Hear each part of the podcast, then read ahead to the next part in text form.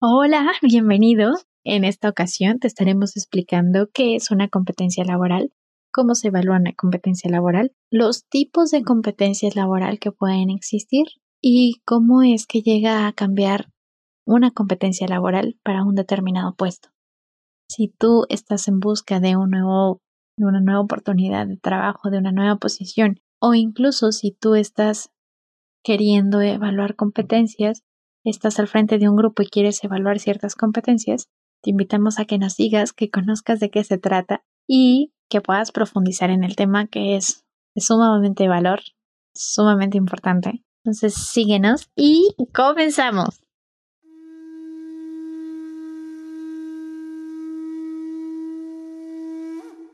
El sonido de las plumas. Reclutamiento y selección. Desarrollo humano. Capacitación. Seguridad e higiene. Con la psicóloga Daniela López. Porque las plumas no solo hacen ruido al volar.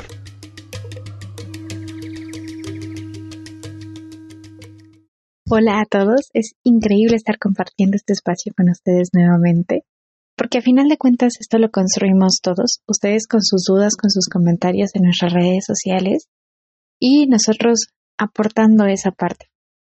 Gracias a todos, en verdad. Y justamente en esta ocasión estaremos resolviendo una duda que nos hicieron llegar acerca de qué es una competencia laboral y para qué nos sirve. En sí, una competencia es muy útil para todo lo que nosotros estemos desempeñando. Puede ser que nosotros seamos freelancers o que estemos trabajando en proyectos de manera muy particular, estemos en una empresa o estemos interesados en buscar trabajo. Vamos a empezar definiendo qué es una competencia. Una competencia es el conjunto de habilidades, conocimientos y actitudes que una persona necesita para alcanzar un objetivo o terminar un trabajo. Es decir, es el conjunto de estos tres elementos. No podríamos hablar de una competencia si estos tres elementos no están unidos es el saber hacer y el saber que tienes para las cosas. Estas competencias llegan a ser muy importantes a la hora de resolver un problema, porque es cuando justamente pones a trabajar estas tres partes a la par. Si necesitas resolver un problema, primero tienes que saber de qué se trató y luego tienes que ocupar todas tus herramientas necesarias para poder resolverlo. Vamos a poner un ejemplo para que esta parte de las competencias pueda quedarte más clara. Fíjate, imagínate que te gusta alguien pero tú has estado presumiendo con tus amigos que tú eres el máster de ligue y que tú puedes con todo y que no hay persona alguna que se resista a tus encantos. Pero dices tener ciertas habilidades, les empiezas a enseñar a tus amigos. Pero un día vas caminando y en eso te topas con la persona que te gusta. Te la topas y entonces en lugar de aplicar estas habilidades que dices conocer, lo primero que haces es empezar a balbucear, ponerte nervioso, te caen las cosas que traigas en la mano. Acabas haciendo el ridículo, pero da la casualidad de que tus amigos te estaban viendo. Sueltan la carcajada y tú te sientes fatal. Llegas con ellos y lo primero que te van a decir es que eres un hablador. ¿Pero por qué te van a decir esto? Pues justamente porque no hiciste lo que decías conocer. Solamente Puede que hayas tenido esa habilidad o ese conocimiento de manera teórica, pero no lo pudiste aplicar en su determinado momento. Entonces, lo mismo pasa con una competencia laboral. Muchas veces cuando te planteas realizar algo o conocer sobre un tema, al momento de las entrevistas o al momento de estar platicando con la persona, uno se da cuenta que en realidad solamente lo conoce o que no lo puede aplicar. Incluso en la práctica puedes o no desempeñar ciertas cosas. Quiero que retomes este ejemplo y que ahora lo bajemos aparte de las competencias laborales. Muchas veces cuando quieres conseguir un trabajo o cuando quieres presentar una entrevista, tu currículum, cuando quieres impresionar al jefe, cuando quieres hacer un millón de cosas, normalmente dices saber ciertos conocimientos, pero el momento de aplicarlos es cuando puedes llegar a tener ciertas fallas. Justamente, y hablando un poquito de evaluación de competencias, En la parte laboral, en cuanto a las entrevistas de trabajo, las competencias se llegan a evaluar de una manera muy particular. Retomemos el ejemplo anterior. Imaginan que ahora tú lo quieres evaluar para saber qué tan competente o no competente es tu amigo tu amiga que decía hacer un máster en el ligue. Puede, y consideremos esta parte, puede que en ese momento haya sido un desliz y que no necesariamente lo consideres competente o no competente. Ojo, esta división entre competente y no competente no es como tal una parte discriminatoria o como normalmente ocupamos ese término, sino tiene que ver con el desarrollo de cierta habilidad. Cuando está de cierta manera esa habilidad inmadura, se clasifica como no competente. No necesariamente que no la tenga, simplemente que para ese tipo de puesto es no competente. Sin embargo, una persona competente es alguien que ya ha trabajado más esas habilidades, ese conocimiento. Entonces, terminando este paréntesis, regresamos a la historia. Entonces, tú vas a evaluar a esta persona. Entonces, para evaluarla necesitamos crear un listado de habilidades, actitudes, conocimientos que pudiera verse en la persona para determinar si la persona es competente o no competente para el ligue. Entonces, empecemos con la lista. Vamos a establecerlas ahorita. Cuando se le presenta a la persona, esta puede hablar sin nervios, se ve tranquila, esa sería otra, luce tranquila, se ve segura, su postura es erguida, su postura refleja ese carácter, ese acercamiento. Entonces, luce así. A ver, ¿qué más? ¿Qué más evaluarías? Posiblemente si hace reír a la persona o no. Si estás en algún lugar por aquí bailando, obviamente evaluarías si la persona sabe bailar o no. Si esta persona obtuvo o no su número de teléfono, si el número de teléfono que obtuvo fue verdadero. En fin, la lista continuaría. Pero dejemos estos por el momento. Entonces, tú defines que la persona va a ser competente si de estas características que tú estableciste cumple al menos siete. De todas las que estableciste, cumple al menos siete. Si te das cuenta, esto ya se empieza a ser más complejo. No significa que solo involucre una sola habilidad o una sola situación, sino que ya necesitas ver la suma de todas estas habilidades para ponerlas a la práctica significando entonces que la persona tendría que tener 6, 7 puntos, incluso 8. Vamos a dejarlo a 8 para que lo consideres un máster en esta parte. Ponle tú que entonces ya le pusiste un 8, pero haciendo la evaluación a detalle empiezas a ver que no cumple con una, no cumple con otra y acaba sacando 7. ¿Qué crees que esta persona de acuerdo a tu parámetro, sí sería competente. O sea, sí tendría la habilidad de ligue que él está presumiendo. Pero si por el contrario saliera del parámetro que tú has establecido con anterioridad, esta persona sería no competente simplemente por el hecho de que no cumplió con los parámetros que tú habías establecido. Y sí va a sonar a, eh, a lo mejor muy subjetivo, sin embargo, en la parte de competencias laborales sucede algo similar. Las posiciones tienen ciertas características o ciertas habilidades que una persona debe de cumplir y al momento de ser entrevistada a la persona, estas habilidades son evaluadas por el reclutador o la persona que esté llevando a cabo la entrevista. Si de acuerdo a los parámetros establecidos de esa posición no los llega a cumplir la persona que está al frente siendo entrevistada, esta persona va a ser descartada.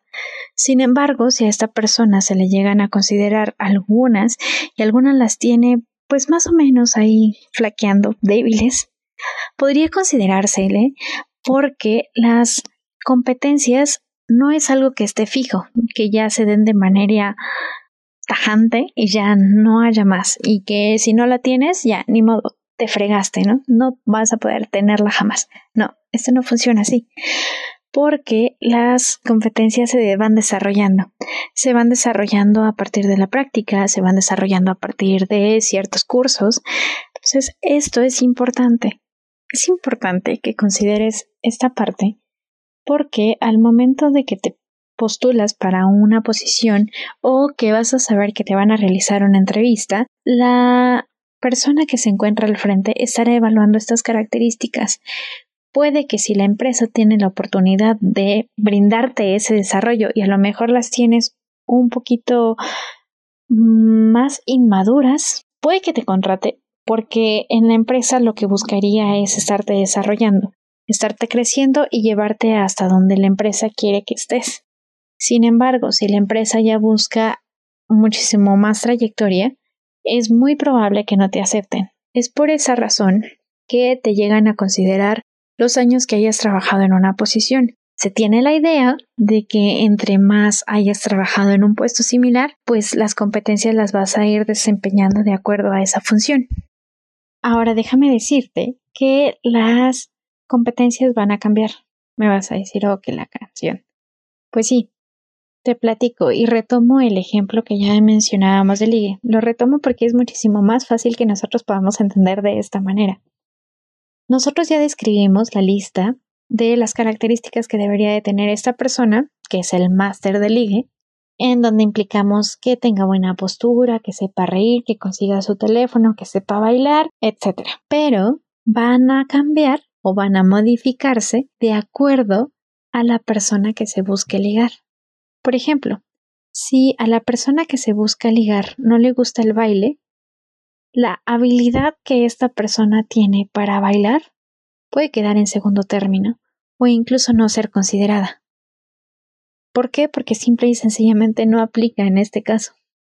Si no le gusta bailar y él imita bailar, posiblemente crea ahí un choque si no sabe llegar con otras características primero. Y toma la particularidad de esa persona. A lo mejor la persona a la que va a ligar es un poco tímida y la persona que es el máster en ligue, pues es una persona súper segura que llega muy decidido hacia alcanzar su objetivo. Sin embargo, esta reacción para la otra persona puede resultar invasiva. Entonces, hay esa habilidad que él tenía para la mayoría de las personas, para esa persona en particular que buscaría ligar, ya no funcionaría.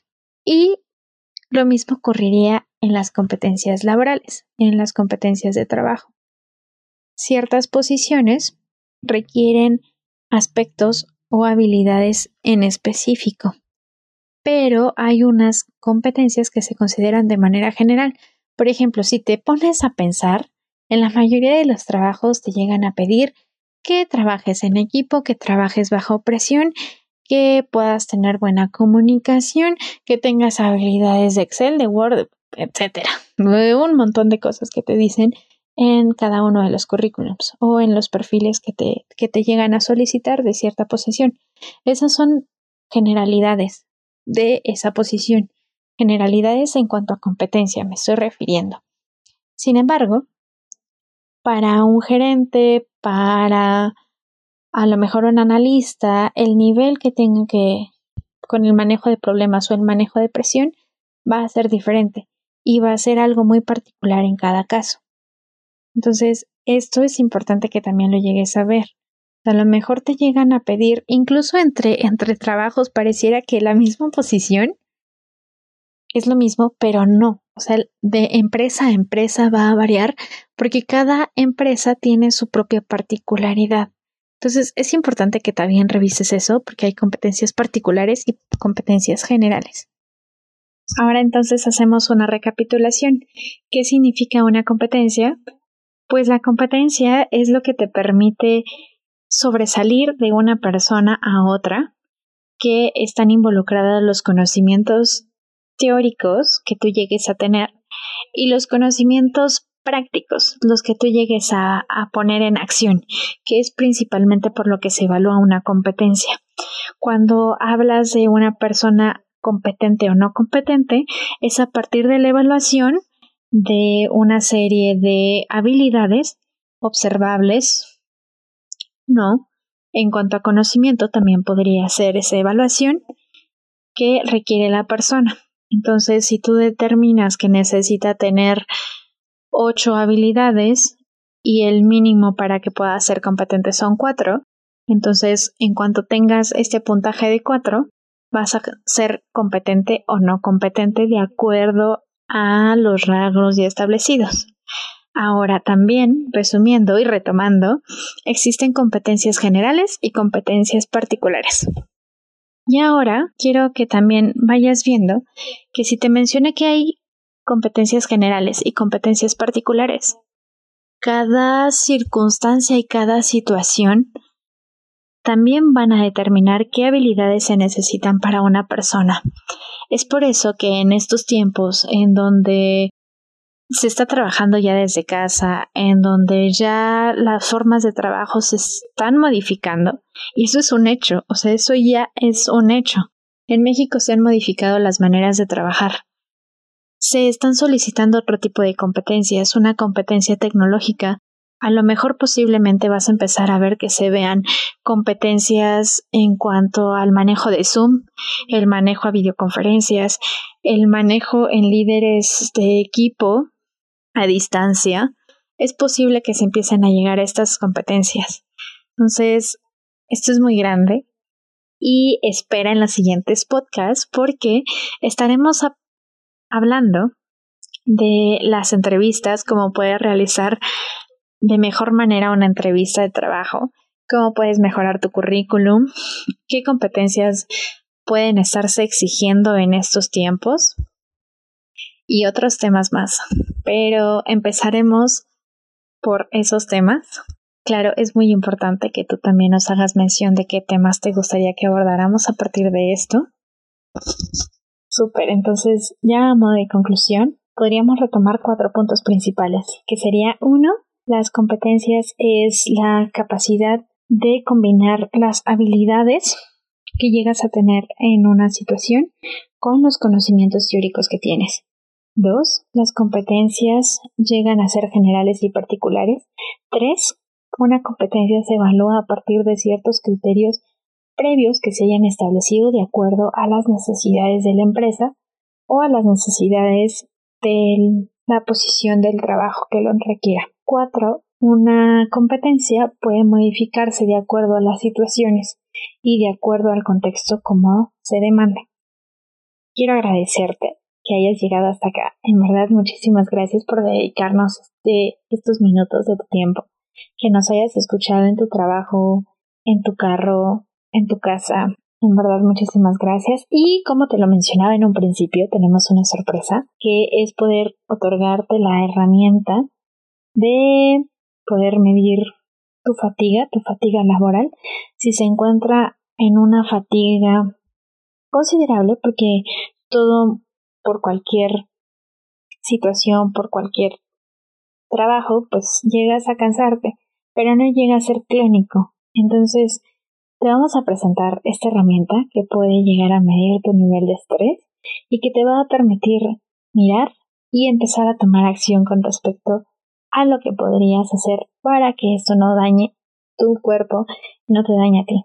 Recuerda que las plumas no solo hacen sonido al volar, sino también lo tiene tu voz, así que síguenos en Twitter, Instagram y Facebook.